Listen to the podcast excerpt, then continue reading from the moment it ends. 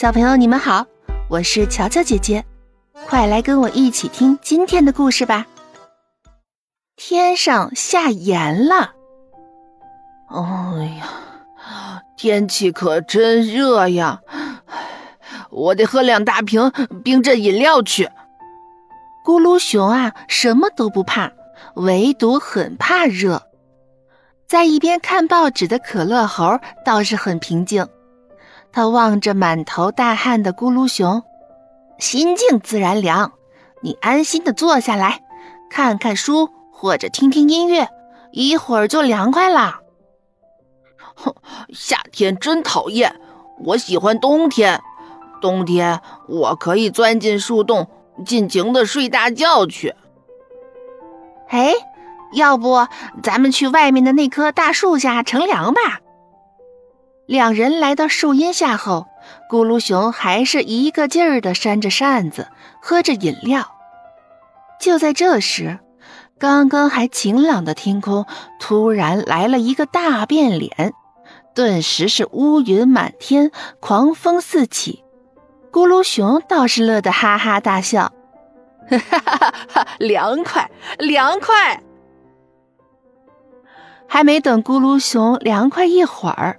空中突然掉下很多绿豆大小的冰粒儿，打在大树的叶片上，啪啪作响。喂，怎么还下起盐来了？可乐猴看见还傻乎乎站在雨中的咕噜熊，就想赶紧把他拉进屋里。什么盐啊，还糖呢？这是冰雹，冰雹！赶紧进屋吧。哎呀，这外面多凉快呀！咕噜熊在喊着，他不愿意进屋。就在这时，一个板栗大小的冰块“噔”的一下砸到了咕噜熊的脑袋上。哎呦！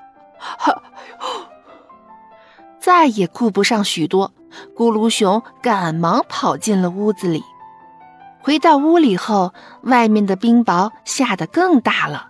噼里啪啦的砸在地上，有的像黄豆那么大，有的则像鸡蛋那么大。